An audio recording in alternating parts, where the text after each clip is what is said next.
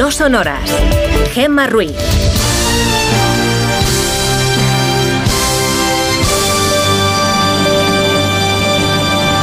Son las 5 y 6 de la mañana, las 4 y 6 en Canarias.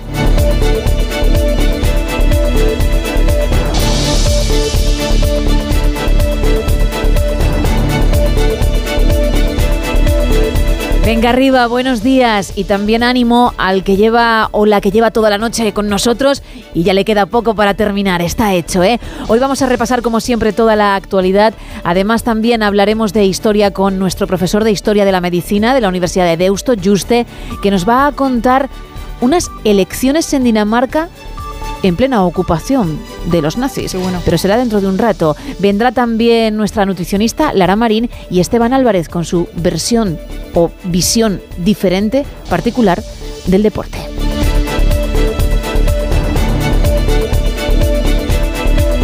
Arrancamos ya, Isa, y lo hacemos como siempre con la previsión del tiempo para hoy. Pues día de frío el que tenemos por delante, Gema, y día también de paraguas en el norte peninsular. Se esperan precipitaciones débiles por la mañana en todo el área cantábrica y localmente fuertes en el Pirineo Ostense. También tendrán que tirar de chubasqueros en las Baleares, donde además de lluvias no se descarta que llegue alguna tormenta ocasional.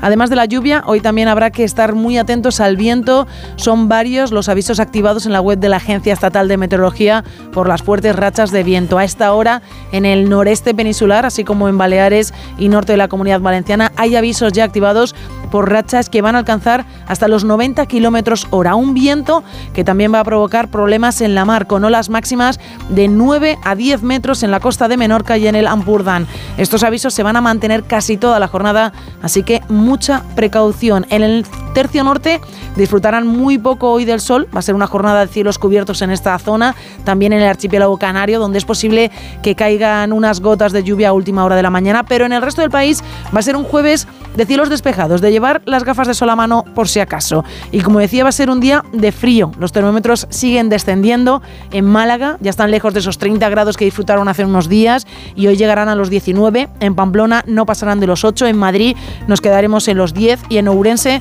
rozarán los 13 por la noche o a las en las primeras horas del día. Las mínimas son de guantes, gorro y orejeras en algunos puntos. 2 grados en León, 4 en Lugo, 0 en Salamanca, 6 en Pontevedra y 10 en Barcelona. Hoy toca pasar frío, como decía. Mañana subirán los termómetros y tendremos un viernes de sol, menos en el norte, donde de nuevo los cielos estarán cubiertos en 24 horas. Gema, actualizamos información. Gracias.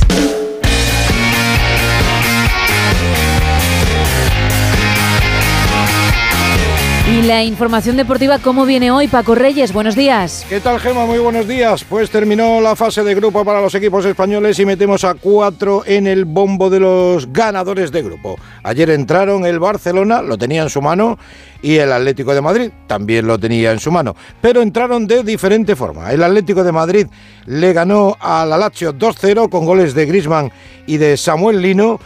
El Fútbol Club Barcelona dio muy, muy mala imagen ayer en Amberes. Era el colista del grupo, no llevaba ningún punto y termina esta fase de grupos con tres en su casillero luego de la victoria ayer ante el Fútbol Club Barcelona 3-2.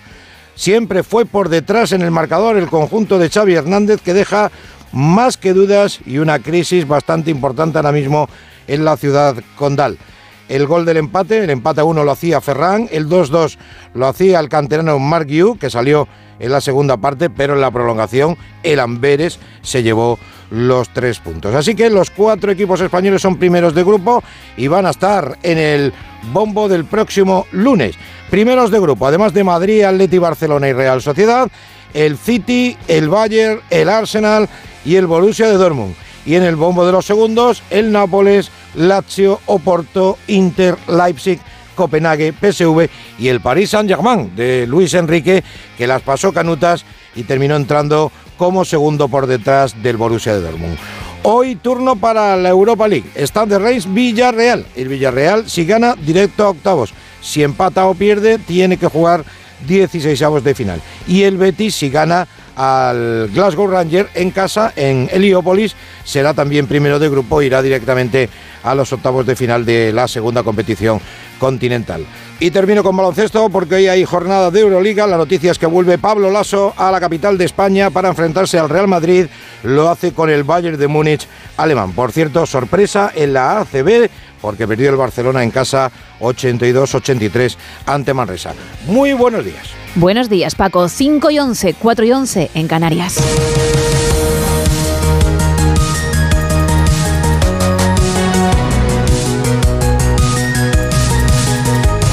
El Comité Ejecutivo de Unión del Pueblo Navarro, UPN, ante la decisión del Partido Socialista de Navarra de apoyar la moción de censura contra la alcaldesa de Pamplona, romperá todos los acuerdos municipales con los socialistas, no participará en la Federación Navarra de Municipios y convocará a la ciudadanía a manifestarse cívicamente para mostrar su rechazo a esta decisión. Ayer conocíamos que PSN y EH Bildu han pactado esa moción de censura contra la alcaldesa de la capital de provincia, Cristina Ibarrola, de UPN, Ismael Terriza. Empezaba la mañana con el típico a mí que me pregunten de Pachi López. Por la verdad que no conozco los detalles y eh, lo único que sabíamos es que era un ayuntamiento paralizado, un ayuntamiento con un equipo de gobierno incapaz de llegar a ningún tipo de acuerdos con nadie. Lo mismo que su compañera socialista, la ministra María Jesús Montero. Y por tanto que no estaba dando respuesta a la realidad y a las necesidades de los ciudadanos. Pero mientras en pasillos ataban en corto los comentarios dentro del hemiciclo, el nuevo ministro Óscar Puente hablaba alto y claro. En pocos días habrá en España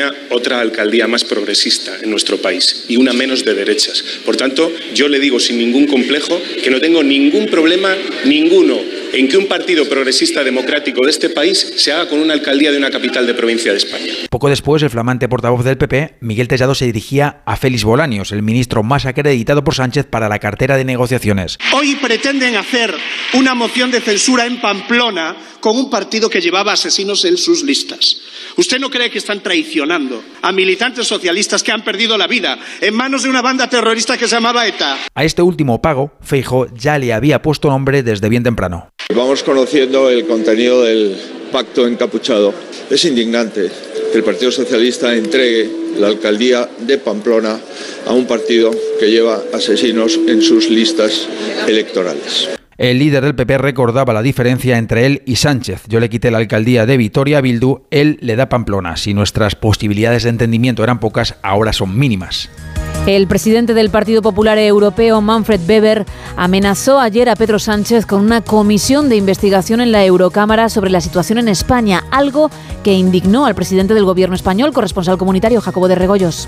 Como el PP español, el Partido Popular Europeo, decía Manfred Weber, ve que debido al lawfare y a la ley de amnistía hace falta una comisión de investigación en el Parlamento Europeo, lo que ha molestado profundamente a Pedro Sánchez, que le ha dedicado casi cinco minutos de su discurso criticándolo por ser parte de esa derecha que hace pactos con la extrema derecha, que en España pone nombres franquistas a las calles y en Alemania. ¿Esa sería también su plan para Alemania, señor Weber? ¿Devolverle a las calles y plazas de Berlín el nombre de los líderes del Tercer Reich? En mi tierra, en Alemania, los demócratas de izquierdas y de derechas se encuentran para hacer un gobierno de coalición. Al contrario de lo que ha hecho Sánchez, dice el alemán, quien se ha unido a extremistas e independentistas como Puigdemont, que no ha perdido la ocasión de amenazar así al presidente del gobierno la primera vez que se ve cerca de él desde que huyó de España. Presidente Sánchez, las oportunidades hay que aprovecharlas. Si se dejan pasar, las consecuencias nunca son agradables. De hecho, considera que ya ha habido un incumplimiento por el hecho de que el catalán no sea ya lengua oficial en la Unión Europea. Los sindicatos UGT y comisiones obreras han anunciado ocho días de huelga en Iberia en Navidad, porque la compañía no acepta, dicen, la creación del servicio de autohandling en algunos aeropuertos. Ignacio Rodríguez Burgos. Todo el mundo sabe que en Navidad hay belenes, luces, turrón y huelgas en el transporte. En este caso, en Iberia, comisiones obreras y UGT han convocado ocho jornadas de huelga en Iberia en Navidades, fin de año y Reyes. Los paros serían el 29, 30 y 31 de diciembre y el 1, 4, 5, 6 y 7 de enero. Las centrales sindicales justifican los paros en contra de la decisión de la dirección de Iberia de no crear el autohandling en aquellos aeropuertos de AENA en los que perdió el concurso de este servicio de asistencia en tierra. Iberia contesta en un comunicado que esta huelga en Navidad daña irreparablemente el derecho a las vacaciones y a la reunificación de las familias en estas fechas tan destacadas. Los sindicatos temen por el futuro del personal que prestaba servicio en estas unidades de la aerolínea. Iberia contesta que el convenio del sector garantiza las subrogaciones de todos los trabajadores a las empresas que se adjudicaron el concurso. Afirma que realizar el autohandling tendría un importante impacto económico negativo en la compañía. Hablamos ahora del Poder Judicial y de su enfado por las críticas de Junts a los magistrados del Prusés, que han provocado dos duros comunicados de los presidentes en funciones del Consejo General del Poder Judicial y del Supremo y la suspensión de un encuentro con el superministro Félix Bolaños. Eva Llamazares. Los exabruptos de Nogueras han incendiado a la carrera judicial que evidencia el creciente desasosiego ante la deriva del independentismo con el Estado de Derecho, comenzando por el plantón a Bolaños del presidente del Supremo, Fernando Marín Castán evitó al ministro por el profundo malestar y la reunión se ha aplazado al día 19. Bolaños insiste en que defenderá a los jueces, pero tanto de los independentistas como del PP. Según el comunicado del presidente del Supremo, el señalamiento a jueces concretos carece de precedentes y no se corresponde con los requisitos mínimos de la separación de poderes. También el presidente del CGPJ, Vicente Aguilarte, alude a ese principio básico del Estado de Derecho. Es inadmisible, según señala en su comunicado, y anuncia medidas para proteger su independencia. Todas las asociaciones judiciales y fiscales, salvo las progresistas, se han unido para denunciar que señalar públicamente a jueces es inasumible en democracia y para advertir que es irresponsable trasladar a la ciudadanía el falso mensaje de que sus jueces actúan movidos por intenciones ajenas a la aplicación de la ley. En clave internacional, Hunter Biden, el hijo del presidente de Estados Unidos Joe Biden, se niega a declarar a puerta cerrada, desafiando así a los republicanos que en el control de la Cámara Baja estadounidense esta madrugada han aprobado una resolución para formalizar un impeachment contra su padre, corresponsal en Nueva York, Agustín Alcalá. Hunter Biden ha acudido al Congreso para acusar a los republicanos de mentir y de aprovechar los peores momentos de su vida cuando era un drogadicto para atacar a su padre, el presidente Joe Biden. Quiero dejar una cosa clara. Mi padre no estuvo relacionado financieramente con mis negocios, ni cuando fui abogado, ni cuando fui consejero de una empresa de gas en Ucrania, o mi relación con un inversor privado en China, ni en mis inversiones en casa o en el extranjero. Hunter Biden quiere hablar en público, no en privado. Con el voto unánime de los republicanos, la Cámara de Representantes ha aprobado esta tarde la apertura de una investigación por impeachment contra Joe Biden por actos que no ha cometido como presidente y de los que los investigadores del Congreso no han encontrado evidencias después de un año de pesquisas.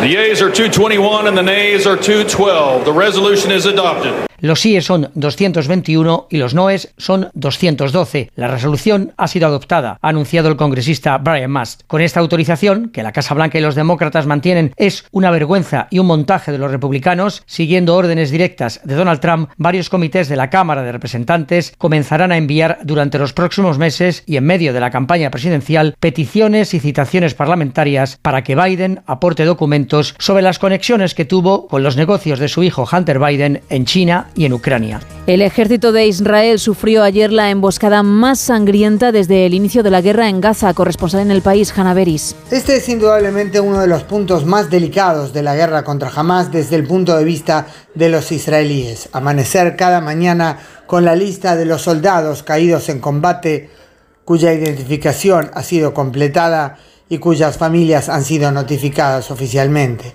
Los israelíes destacan son los hijos de todos. Aquí hay servicio militar obligatorio por la necesidad de proteger la seguridad nacional y gran parte de quienes están ahora movilizados son reservistas que interrumpieron su vida normal, dejaron casas a veces con niños pequeños y fueron a las líneas del frente. Un tema complejo para Israel mientras continúe la guerra.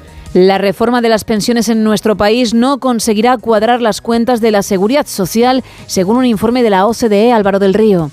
En su informe, la OCDE se basa en el estudio de impacto de la IREF acerca de la reforma de las pensiones del Gobierno y plantea, por tanto, dudas sobre la sostenibilidad del sistema en España. Dice que los ingresos que se obtendrán con las nuevas medidas solo cubren parcialmente el incremento del gasto, que será casi del doble en proporción, y fundamentalmente al indexar de nuevo las pensiones con el IPC. Esto junto con el envejecimiento de la población y el hecho de que el sistema español es uno de los más generosos contribuye a disparar el gasto. Un pensionista español cobra el equivalente al 80% del que era su salario medio en activo, una de las mayores tasas de reemplazo de la OCDE. Al contrario, los ingresos adicionales serán insuficientes, esto es lo que se pretende generar con el aumento de las contribuciones de los salarios más altos, la cuota de solidaridad o la reforma de las cotizaciones de autónomos. El déficit calculado en 2050 será del 1,1% del PIB. Para garantizar la estabilidad, la organización mantiene sus recomendaciones, calcular las pensiones teniendo en cuenta toda la vida laboral, como en otros países, y vincular la edad legal de jubilación a la esperanza de vida. La cumbre del clima ha acordado iniciar una transición para dejar atrás los combustibles fósiles. El texto cerrado por los 200 países supone la primera mención directa a los principales responsables de la crisis climática, el petróleo, el carbón y el gas. Mercedes Pascua. Un acuerdo in extremis y casi por sorpresa, pero que deja atrás los combustibles fósiles. Un documento que tiene 21 páginas que plantea reducir las emisiones un 43% hasta el año 2030 y en el que se dan opciones para aplicar cada país, como las renovables, las técnicas de captura de carbono o las nucleares. La ministra de Transición Ecológica, Teresa Rivera, ha representado al bloque europeo en las negociaciones de Dubái. Decir que, que tenemos eh, transition away from significa que tenemos que dejar atrás los combustibles fósiles.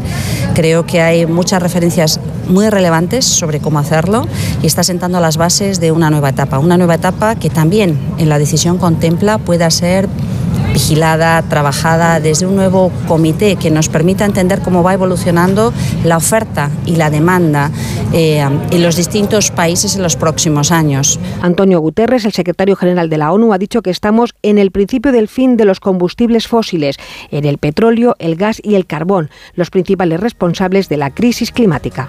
Ayer en Gelo, los expertos en relaciones internacionales, Fernando Arancón y Blas Moreno, explicaron las implicaciones de este acuerdo aprobado en la COP28 es que esto de los eh, combustibles fósiles es como lo, revolucionario y a la vez lo, conservador y obvio, ¿no? Porque este, que llamemos histórico este acuerdo es que por primera vez se ha señalado que la, reducción de los combustibles fósiles debe ser un objetivo prioritario. O sea, antes se hablaba de reducir los gases de efecto invernadero, que es el efecto. ¿Pero el efecto de qué? Pues de quemar combustibles fósiles, pero nunca se había apuntado a los combustibles fósiles como un claro responsable a, reducir, ¿no? Pues ya se ha hecho, ya, ya se ha apuntado claramente a la causa y a la raíz del, problema.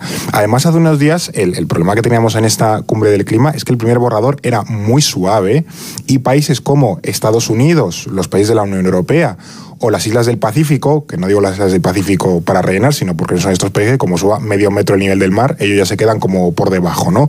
Estos países se plantaron y dijeron que no lo firmaban ese borrador porque era inaceptable, y esto lo dijo eh, la ministra Teresa Rivera. Entonces se planteó un nuevo borrador señalando los combustibles fósiles claramente y quienes se opusieron eh, pues fueron los países de la, de la OPEP, de los países exportadores de petróleo, pues básicamente porque viven de, de eso, ¿no? Entonces ahora mismo se ha revalidado el objetivo de las cero emisiones netas para el año 2050, que puede parecer muchísimo, pero estamos en 2000 casi 24, es decir, estamos casi tan cerca de 2050 como del año 2000. O sea, que no, no, no parece una cifra demasiado, una fecha demasiado futurista.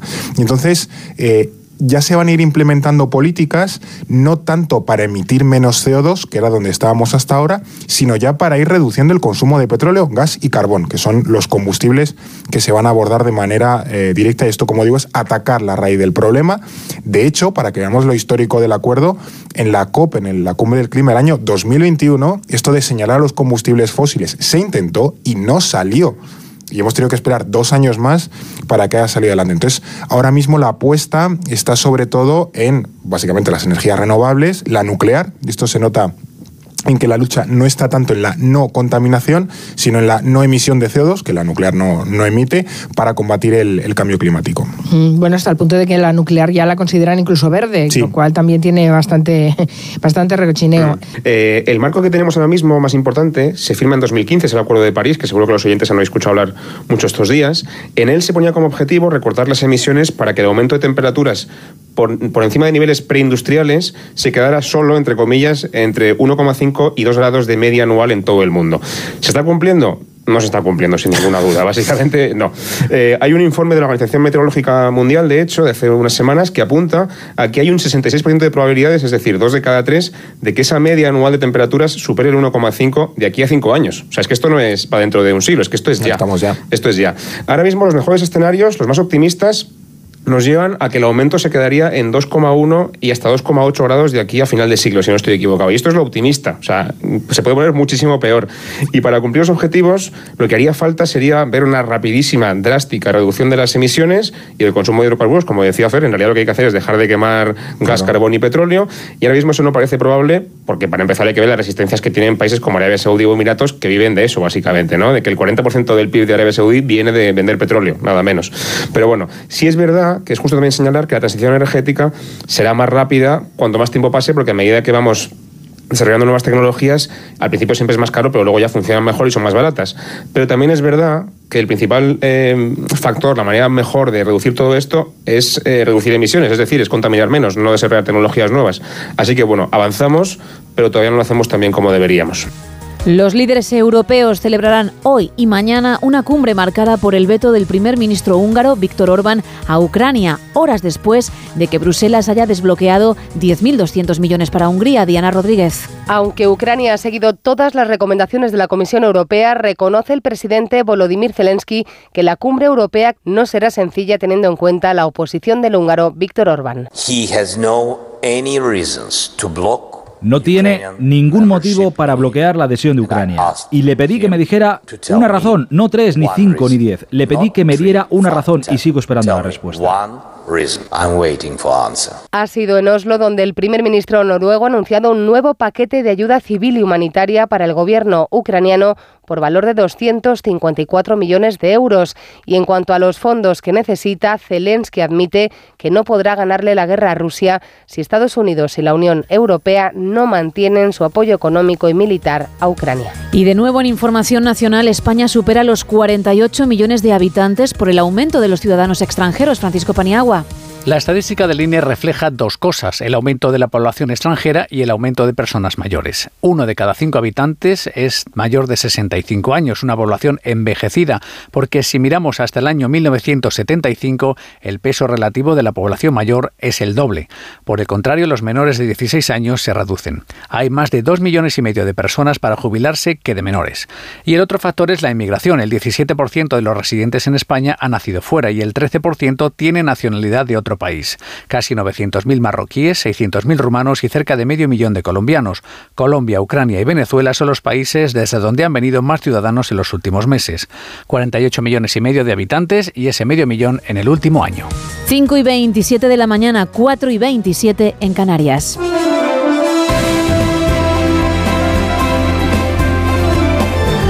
Miguel Ondarreta, muy buenos días tenga usted. ¿Qué tal, Gema? muy buenos días, todo en orden, todo en orden. bueno, me dejas más tranquila, ¿eh? por supuesto, por supuesto. Lo que hacemos es el ordenar el puzzle ¿no? que tenemos eh, a, diario con, con tantos argumentos y tanta información. Decíamos que venía intensa la, semana, lo estamos comprobando. Ayer tuvimos eh, esa primera sesión de control al gobierno de la legislatura en el Congreso. Y la verdad es que vimos lo que vimos, ¿no? Que guante blanco hubo poco, eh, hubo todo tipo de, de reproches, vimos también un debate muy intenso, había mucho interés en esa participación de Pedro Sánchez en la Eurocámara, tocaba hacer balance de lo que ha sido este semestre de presidencia del turno, nos tocaba España del Consejo de la Unión Europea y es un debate que al final pues eh, la verdad es que parece que fue bastante doméstico, ¿no? Porque en el momento de las intervenciones de los grupos, sobre todo de la oposición, del PP europeo, el tema de la amnistía salió a, colación. Y ahí hubo prácticamente pues una exportación del debate doméstico a la Eurocámara, allí a Estrasburgo. Escuchamos los argumentos del líder de los populares europeos, de Manfred Weber, decir prácticamente, bueno, pues que Pedro Sánchez lo que había hecho era no ser coherente con lo que había venido haciendo antes de las elecciones, que es decir que no habría amnistía y a partir del el 23 de julio decir exactamente lo contrario y es más impulsar esa ley que ya se está tramitando en el Congreso. Le dijo además que había preocupación en Europa. Bueno, Sánchez iba preparado porque sabía que ese asunto iba a estar eh, en el debate y lo que hizo es desde luego afearle. Eh, le dijo más o menos que no estaba muy al día de lo que es la política nacional en nuestro país y también puso el foco en el que él cree que es el principal problema y la preocupación en Europa, que es la avance, el avance de la ultraderecha, ¿no? Y le puso ejemplos de los pactos del Partido Popular con Vox, incluso le planteó que sí en Alemania verían con buenos ojos que ahora, como se está haciendo aquí, eh, dice en el ámbito doméstico, pues en Alemania bueno, pues pusiesen nombres de las calles algunos de los eh, protagonistas ¿no? del Tercer Reich de Alemania, recuperando un poco lo que fue la, la Alemania nazi. En fin, esto no le sentó nada bien, pero cuando quiso contarle Manfred Weber al presidente del gobierno que en Alemania lo que hay son acuerdos entre los partidos de centro para precisamente dejar y arrinconar a la ultraderecha, bueno, pues en ese momento ya se estaba yendo Pedro Sánchez del debate de la Eurocámara. No se vieron al final, ayer lo comentamos, que iban a estar los fotógrafos y las cámaras muy pendientes de a ver si había un encuentro forzoso o casual por los pasillos entre Carlos Puigdemont y el presidente del gobierno. Eso no sucedió, al menos que hayamos visto, aunque sí que estuvieron muy cerquita, y eso sí que lo hemos visto dentro del, hemiciclo, y se intercambiaron algunos mensajes, ¿no? Eh, muy molesto Puigdemont, tuvo apenas un minuto ¿eh? en el debate, aunque al final, bueno, sus declaraciones siempre adquieren en algunos momentos gran relevancia. Bueno, ayer se quejó de que no se pudiese expresar en catalán. Recordarás también que una de las peticiones que había hecho era precisamente que el gobierno español llevase este debate para que se pueda utilizar eh, las lenguas cooficiales en las instituciones comunitarias. Eso se ha quedado ahí, digamos, en un cajón olvidado y ayer le afeó el riesgo que hay de, de que no se cumplan con los acuerdos. Bueno, de esto vamos a hablar también de la resaca de ayer de ese anuncio de moción de censura en el Ayuntamiento de Pamplona, consecuencia de que el Partido Socialista va a apoyar a EH Bildu para que de aquí a dos semanas cambie el gobierno en, la, en la ciudad, en Pamplona. Saldrá la alcaldesa de UPN, Cristina Ibarrola, y volverá a gobernar la ciudad EH Bildu. Así que te puedes imaginar el lío que tenemos. Todavía no tenemos fecha para el encuentro de Feijó con eh, el presidente del gobierno y ayer lo que vino a decir el líder del PP es que sí, había bastante desconfianza y poca posibilidad de acuerdos después de esto que ha ocurrido en el Ayuntamiento de Pamplona. Eh, quizás todavía hay menos posibilidades de, acuerdos. Así que de esto hablaremos en el día de hoy, un día bastante económico, pendientes del Banco Europeo que tiene que confirmar que sigue con los tipos de interés en el principio mm, sin bajarlos en ese, en ese punto en el que está y en el que confirmaremos también cuánto han subido los precios. Hoy tenemos el dato confirmado de la inflación del mes de noviembre y eso sí tendremos el detalle de cuánto siguen subiendo los alimentos porque la cesta de la compra, y eso lo notamos todos cuando vamos al supermercado, eh, sigue por, por las nubes y más ahora que se acerca la Navidad. Correcto. Bueno, pues estaremos muy atentos eh, a todo lo que vais a contar a partir de las 6 de las 5 en Canarias. Feliz jueves. Muchas gracias, Miguel. Igualmente. Mañana más. Chao. Son las 5 y casi 33 de la mañana, 4 y 33 en Canarias.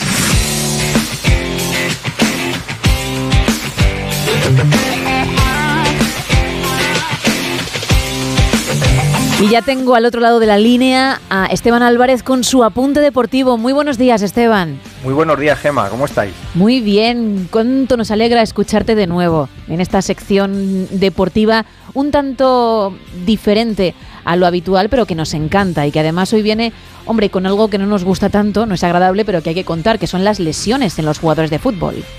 Correcto, eh, hay que achacarlas bueno, pues a, lo cargado del calendario y es que Gema hace prácticamente un mes, eh, durante el último parón de las competiciones de clubes para que las selecciones nacionales culminaran la fase de clasificación para la Euro del 2024, teníamos conocimiento de la, grave lesión de Gaby, el, el, joven centrocampista del Fútbol Club Barcelona, que se perderá lo que resta de temporada. Además, Vinicius, por ejemplo, volvía de Brasil con una dolencia muscular que le puede tener cerca de tres meses fuera de los terrenos de juego. El Sevilla perdía a Lucas Ocampos, la Real Sociedad a Oyarzábal, y estos son solo algunos de los ejemplos más llamativos de nuestro fútbol. Nada nuevo bajo el sol, la saturación del calendario con ligas de 20 equipos como la nuestra, torneos europeos sobredimensionados y los demenciales parones para que las selecciones jueguen sus partidos de clasificación para Eurocopas o Mundiales provocan hastío y hasta vergüenza ajena a todo aquel que la tenga. Me vienen a la mente dos palabras, avaricia y codicia la que muestran los jugadores, que son los principales afectados en forma de lesiones o bajo rendimiento por carecer de descansos adecuados. Pero claro, ¿quién abandera que se bajen sus salarios a cambio de tener un calendario más reducido y razonable? Mm. Los aficionados tenemos que entender de una vez por todas que es insano tener fútbol 12 meses al año y que, por ejemplo, acudir a un estadio con tu hijo o tu hija una tarde puede suponer un agujero en tu bolsillo de 300 euros a cambio de dos entradas y la camiseta de su jugador favorito como aficionados tenemos una demanda adicional, que es divertirnos. No olvidemos que estamos hablando de nuestro tiempo de ocio y de que lo invertimos en algo lúdico, que nos entretenga y nos haga un poquito más felices. No creo que el fútbol actual vaya sobrado de entretenimiento y espectáculo. Más bien le sobran polémicas, un reglamento mal aplicado y muchos partidos tediosos e intrascendentes. ¿A quién le interesa, por ejemplo, un partido en que Francia golea a Gibraltar 14-0? ¿Qué hace Francia jugando contra Gibraltar? ¿Por qué juega Francia contra Gibraltar? A estas preguntas debería de responder el presidente de la FIFA, Gian Infantino. Pero de la FIFA no voy a hablar porque no existe la esperanza en ella. De la UEFA tampoco. Quieren incrementar el número de equipos que participan en los mundiales o en la UEFA Champions League. Solo les interesa el negocio. El fútbol es el único deporte en el que la implementación de la tecnología lo ha empeorado, al contrario que sucede en el resto de disciplinas deportivas. Han concedido la organización de mundiales de fútbol a dictaduras ayer, hoy y siempre así se las gastan. Pongo la esperanza en el aficionado. Se nos trata como a clientes cuando llevamos 20, 30, 40 años o más sufriendo, llorando de alegría y animando a nuestros equipos. Pidamos más, exijamos más, un deporte mejor, un fútbol mejor, más justo y más cercano a la gente. Creo humildemente que esa fue la razón por la que es el deporte más seguido del mundo, el que levanta más pasiones, es bello en sí mismo y gema. Solo hace falta un objeto esférico para practicarlo, dándole patadas contra una pared, pasándoselo a tu mejor amiga o amigo, o jugándolo, porque esa es la palabra, jugar, con 15 desconocidos en un suburbio cubierto de barrio de un barrio de Montevideo o en una cancha nevada sin redes en las porterías en San Petersburgo. Esteban, mejor explicado, imposible. Millones de gracias, un día más. Muchas gracias, Gemma, un placer. Un abrazo. Otro para vosotros.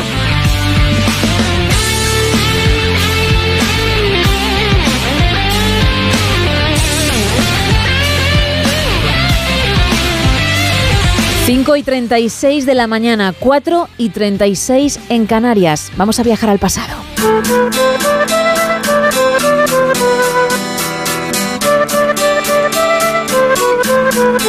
Juste, profesor de Historia de la Medicina de la Universidad de Deusto, muy buenos días. Hola, buenos días, ¿qué tal por ahí? Muy bien, ¿y por allí? Pues bien, lloviendo, pero bien. Bueno, a mí me encanta la lluvia, lo he dicho más de una ocasión, así que ahora mismo te cambiaba el tiempo, ¿eh? Pues aquí llevamos cuatro o cinco días de lluvia, o sea que sí, te regalo uno. Mm, vale, fíjate, pensé que me ibas a decir que me regalabas todos, pero bueno, venga, con uno me conformo. No, no, que aquí también tenemos lechugas y cosas así. también es necesario. Bueno, cuéntame, porque hoy creo que vamos a hablar de elecciones, pero en Dinamarca. Sí, elecciones en Dinamarca, que en principio suena como un tema un poco raro, pero son unas elecciones súper curiosas. Déjame que te cuente y vemos si son curiosas o no son curiosas. Vale. Mira, eh, supongo que tú también la harás, ¿no? Esas veces que estás aburrido y dices, oye, voy a ver elecciones por el mundo y, te metes, por ejemplo, en la Wikipedia, que para eso está muy bien, porque te da todos los datos de los resultados electorales y tal. Sí. Y entonces tú dices, pues voy a ver, eh, en inglés hay más datos realmente. Voy a ver las elecciones en Dinamarca, la historia. Y me voy a la Wikipedia en inglés y pongo elecciones, últimas elecciones en Dinamarca, en 2024, pues o en 2023, pues venga y ves que junto a la banderita de Dinamarca tienes una flecha para atrás. Ahí es donde ya caes en el pecado, porque das a la flecha para atrás y te va a las anteriores elecciones. Y ahí tienes otra vez otra flecha para atrás y puedes ir viajando en el pasado, en el tiempo, elección tras elección tras elección, en un montón de países y puedes ir viendo la evolución de los, de los resultados electorales y claro, puedes ir viendo cosas muy curiosas. Aunque es difícil, que veas una cosa más curiosa que las elecciones que te traigo hoy. Que además has tenido que viajar, creo, unas cuantas décadas atrás, ¿no? Sí, unas cuantas décadas atrás. Y eso que mira, el resultado, si te fijas en el resultado, no es tan diferente al, al, de hoy día. En estas elecciones que yo te digo, ganaron los socialdemócratas con un 44% de los votos, que hoy tienen un 27,5, siguen siendo una, fuerza, la primera fuerza. Luego estaban los conservadores con el 21, luego había un partido que era el Venstre, que todavía está hoy, que tiene el 13 hoy, pero entonces se ha quedado el 18,70, y los socialliberales, que eran el partido del primer ministro, un 8,71. Pero en aquel momento había 8 partidos en Dinamarca y hoy día en Dinamarca hay 16 partidos. Entonces, bueno, pues tampoco es una diferencia tan, tan exagerada porque hay más competencia y menos porcentaje para cada uno. Hasta ahí todo normal. Es más, es curioso, la participación fue altísima, fue el 89,47. Nunca en Dinamarca han tenido una participación tan alta como esta. Así que hasta ahí todo normal. ¿Dónde está la particularidad de estas elecciones? ¿Qué es lo que las hacen tan increíbles no en la historia de Dinamarca, en la historia de Europa entera. El momento, ¿no? El momento, el año en el que se produjo. Año en el que se produjo. si, a la gente, sobre todo están los chavales, los, críos así de, 15, 16, 20, que son súper aficionados a la Segunda Guerra Mundial, Luego les pasa como a mí, que vamos viendo libros y decimos, no, la Primera Guerra Mundial es mucho más chula. Pero bueno, cuando estás con la Segunda Guerra Mundial y eres un fanático de la Segunda Guerra Mundial, este año te resulta raro, porque estas elecciones se celebraron un 23 de marzo de 1943. Pleno conflicto, sí, sí, sí. Totalmente, Dinamarca totalmente invadida por los nazis desde 1940 y van y celebran unas elecciones libres. Y, lo curioso es que no es que la resistencia organizaron unas, unas elecciones libres y que la gente fue a votar, pero no, no, no, no. Unas elecciones libres que contaban con el total permiso de las autoridades de ocupación alemanas. O sea, es el único país de toda la Europa ocupada por los nazis que tuvieron unas elecciones libres. Y van y ganan los socialdemócratas. Ahí va yo, que luego ya no es que los nazis te permitan llevarlas a cabo, no, luego es el resultado también. Sí, sí, es que de hecho había un partido. No, el Partido Comunista estaba ilegalizado, ya hubiera sido el colmo. Eh, desde el año 41, cuando los, cuando los nazis invaden a la Unión Soviética, a los daneses les obligan a meterse en el pacto anticomintern y legalizan el Partido Comunista danés, en fin. Ahí ya el Partido Comunista no tiene pase. Pero, pero los nazis sí permitieron, evidentemente, que hubiera un partido nazi en aquellas elecciones. O sea, los nazis presentaron un partido nazi danés que sacó un mísero 2,15% de los votos. O sea, por muy libres que fueran aquellas elecciones, es de suponer que la presión iría a favor de los nazis daneses. Y sacaron un 2,15%, es decir, sacaron, no sé, 20 veces menos que los socialdemócratas, una cosa increíble. ¿Y cuál era, Juste, la razón por la que los nazis dejaron que esto se celebrase, se llevase a cabo? Porque entiendo que, que aquí no se da puntada sin hilo, siempre hay un porqué. Claro, hay un porqué. El porqué lo tenemos en dos cosas. Primero lo tenemos en la, en la estrategia nazi, en la ideología nazi, y luego lo tenemos también en la táctica nazi. Por una parte, la estrategia, la, teoría de los nazis es que los, los, europeos no somos todos europeos y los seres humanos no somos todos seres humanos. Ahí hay arios, hay judíos, hay gente superior y gente inferior. Entonces los daneses eran parte de los arios, eran parte de la raza superior. Y entonces los nazis, aunque invaden Dinamarca, las armas y la someten, consideran que al ser un país ario y realmente bastante fácil de defender, no es, no es como Noruega, que es una costa larguísima, que hay que meter un montón de tropas, pues bueno, se les puede permitir gobernarse a sí mismos porque no van a ser muy rebeldes, porque a fin de cuentas son exactamente iguales que los alemanes, son nórdicos. Esto es lo que les decía sus ideologías. Los daneses al principio, claro, la fuerza militar alemana y la cercanía de Alemania, pues no les permitían hacer grandes obras de, heroicidades, grandes heroicidades, pero bueno, bien, llevaron, llevaron a cabo un, gobierno de ocupación alemán bastante llevadero. Bastante más llevadero que, por ejemplo, el gobierno de ocupación alemán en Francia. Pero en Francia, a fin de cuentas, es que, claro, el Reino Unido estaba al lado y había tropas alemanas en la costa, pero desde luego no tienen ni comparación al gobierno de ocupación alemán que pudo haber en, Polonia, en lo que quedó de Polonia, en el, gobierno, el gobierno general, o, por ejemplo en, en Serbia o por ejemplo en Grecia, en Grecia murió eh, centenares de miles de personas de hambre, por la pura miseria, por, el hambre que provocó la ocupación alemana que les dejaba sin comida. En Serbia, desde el principio, en Serbia en concreto, en Yugoslavia en general, desde el principio eh, empieza a surgir un movimiento guerrillero, al que está al frente Tito, que no es muy conocido hoy día, pero que entretuvo un montón de tropas alemanas porque fue un movimiento guerrillero durísimo. Y bueno, qué decir de la Unión Soviética, la, ocupación alemana de la Unión Soviética eh, se suele decir, fueron recibidos con, el pan y la sal cuando entraron en determinados pueblos de Lituania, de Ucrania y demás. Y, a las pocas semanas ya no los podían ni ver porque fue un, equipo, fue un ejército de ocupación durísimo, brutal. Pero coincidía con, su, con sus leyes raciales, o sea, hay inferiores, hay que tratarles mal, hay iguales a nosotros, hay que tratarles bien. Pero esta forma de tratar mal a los, a los ocupados Funcionó al principio cuando las tropas alemanas no había quien les parara, pero en 1942 los alemanes decidieron que era una buena idea ir a por los pozos de petróleo en el Cáucaso. Y para proteger ese avance hacia los pozos de petróleo en el Cáucaso, tenían que ir hacia el Volga, una parte de sus fuerzas, y tomar una ciudad que en principio no era tan importante, pero que lo va a ser, que se llamaba Stalingrado. Ese verano las tropas alemanas se acercan a Stalingrado, tratan de conquistarlo, la resistencia es durísima y cuando ya están a punto de conquistar Stalingrado, están ya que pueden mojar los pies en el río Volga, de repente los soviéticos, contra todo pronóstico, les hacen un ataque por el norte y por el sur de Stalingrado, les hacen un cerco y dejan a todo el ejército de Paulus, al sexto ejército alemán, cercado dentro de Stalingrado. A las pocas semanas, Paulus, contra todo pronóstico, se tiene que rendir. De hecho, Hitler fue bastante perverso, porque le dijo a Paulus que no se retirara. Le dijo que no se preocupara, que le iba a llevar la, la Luftwaffe, la fuerza aérea alemana, le iba a llevar todos los, todos los alimentos que necesitaran. Falso, no les llevó ni la, ni la décima parte de lo que necesitaban. Entonces, como Paulus estaba a punto ya de rendirse porque no tenía otra, Hitler le cogió y le nombró mariscal. Porque ningún mariscal alemán se había rendido jamás. Bueno, pues Paulus con su, con su nombramiento de mariscal se rindió. Dijo, ya está, aquí no aguanto más. Entonces, en el mes de marzo de 1943, los alemanes tienen, por una parte, esa teoría de que los daneses son superiores al resto de europeos, son iguales a ellos. Y entonces se hacen unas elecciones, va a ganar el partido nazi porque son todos del mismo equipo. Y, van a dar un mensaje a todo el mundo diciendo, mira qué bien nos va, nosotros qué bien lo hacemos todo. Y luego, por otra parte, claro, lo de Stalingrado ha sido un palo muy gordo. Entonces, tienen que tratar de lavarse la cara de alguna manera. Porque cuando en Europa la gente ve que en Stalingrado los nazis les han parado los pies, ya te digo, en Yugoslavia, en Polonia, en Grecia ya había resistencia.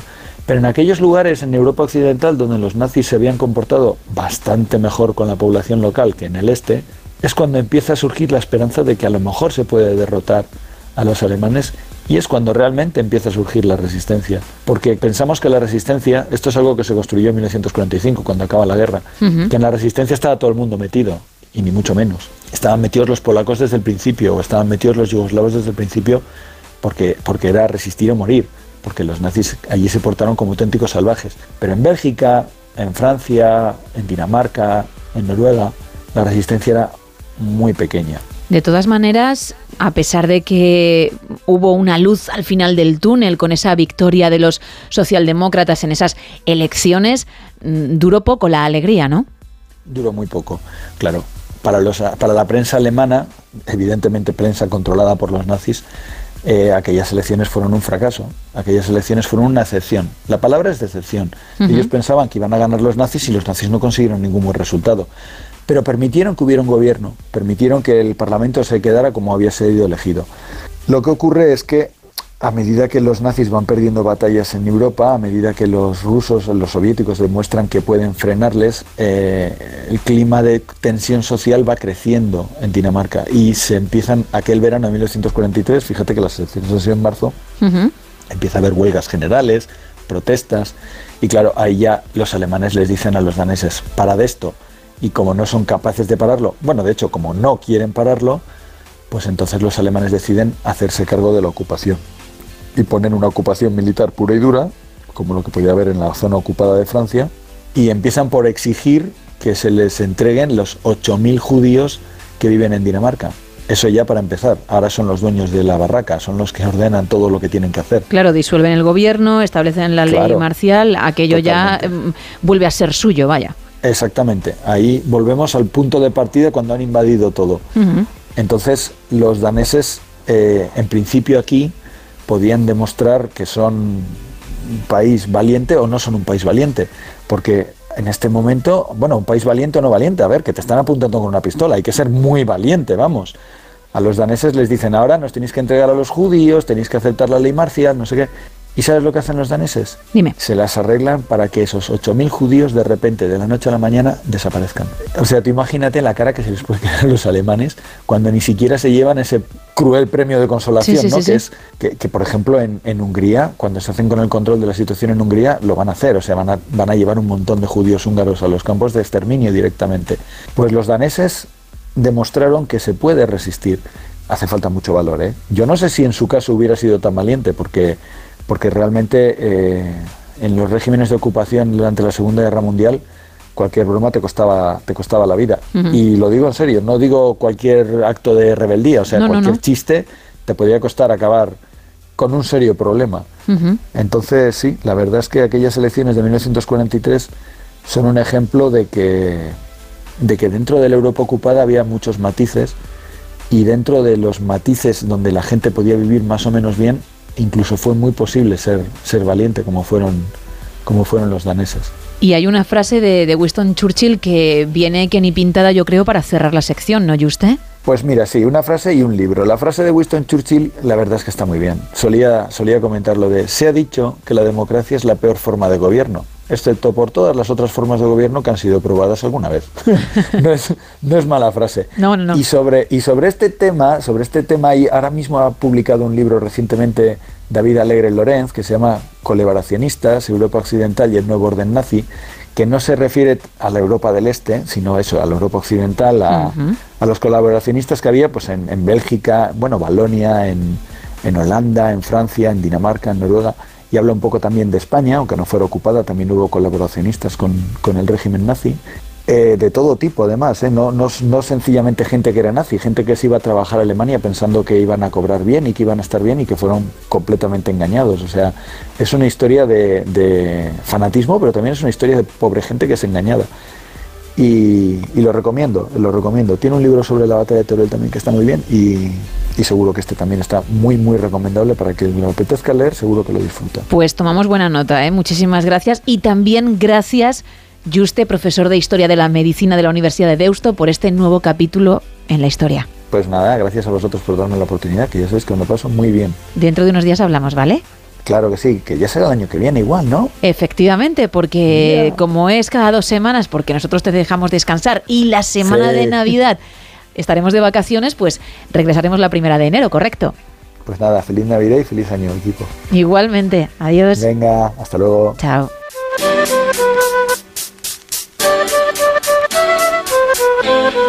Poco más de 8 minutos para alcanzar las 6 de la, ma de la mañana ya, las 5 en Canarias, y lo vamos a hacer hablando con nuestra nutricionista.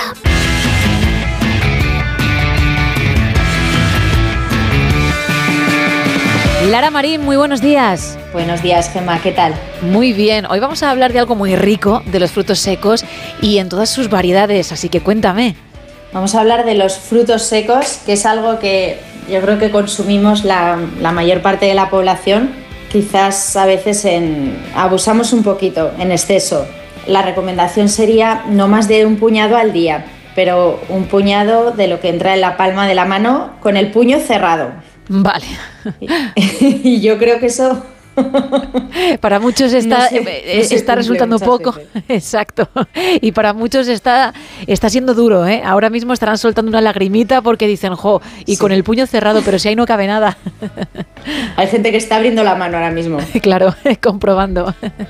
Bueno, pues a ver, tendríamos como varias formas de encontrarlos en el supermercado. Los podemos encontrar eh, al natural, tostados y fritos. Uh -huh. Entonces, bueno, la, forma, la mejor forma sería el natural, porque ahí es donde los encontramos en su, pues, su manera natural, que el cuerpo la reconoce bien y que conserva todos los nutrientes, los, las vitaminas, los antioxidantes, las grasas. Vamos a, bueno, nos ponemos en contexto de que el fruto seco tiene mucha grasa saludable Ajá. y mucho antioxidante, que es muy importante para la salud. Entonces, al natural sería como la mejor manera. Después encontraríamos el tostado, en el cual sí que hay una pérdida de antioxidantes y de transformación un poquito de las grasas, tampoco muchísimo, y realmente en este caso el sabor del fruto seco mejora bastante. También tiene un, tiene un beneficio y es que a la hora de conservarlos más tiempo se conservan mejor, porque al natural, sobre todo si no tienen piel, se conservan mucho menos y hay más, más riesgo de que tengan moho. Y la excusa de tengo que comerlos sería... ya que se ponen malos, ¿no, Lara? Eso sobre todo. Lo mejor es encontrar el equilibrio entre consumirlos y que, y que no se pongan malos. Vale, vale. Y bueno, la, el moho en los frutos secos, en todos los alimentos en general, es muy peligroso.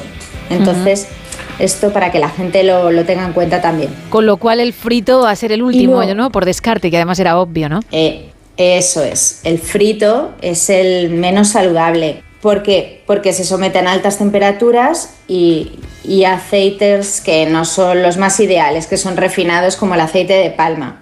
Entonces, en este caso, las grasas se transforman, los antioxidantes se transforman y el cuerpo no los reconoce y además son bastante inflamatorios. Vale, y de todos es mm, recomendable la misma cantidad, es decir, mm, siendo natural y siendo frito, tenemos que fijarnos en ese puñadito que tú has dicho al comienzo o incluso si es frito aún menos. Siendo frito, yo diría que, que menos y que el consumo sea muy ocasional. Vale.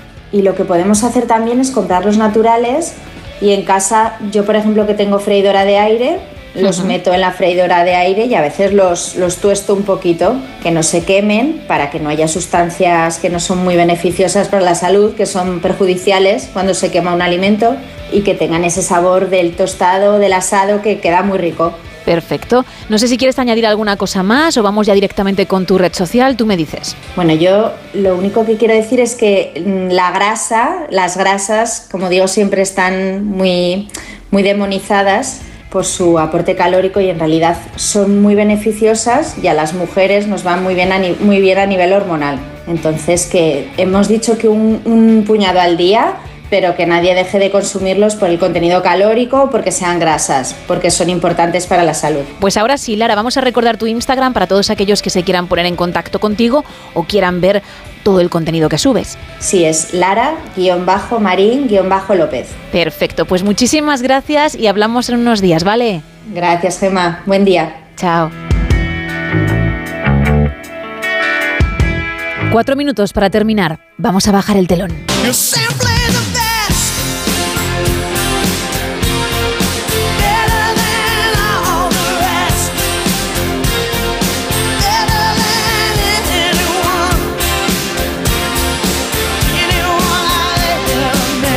Mañana más, en versión express, porque comenzaremos a las 3 de la madrugada, a las 2 en Canarias, pero te esperamos, ¿eh? Que pases un feliz jueves. Adiós.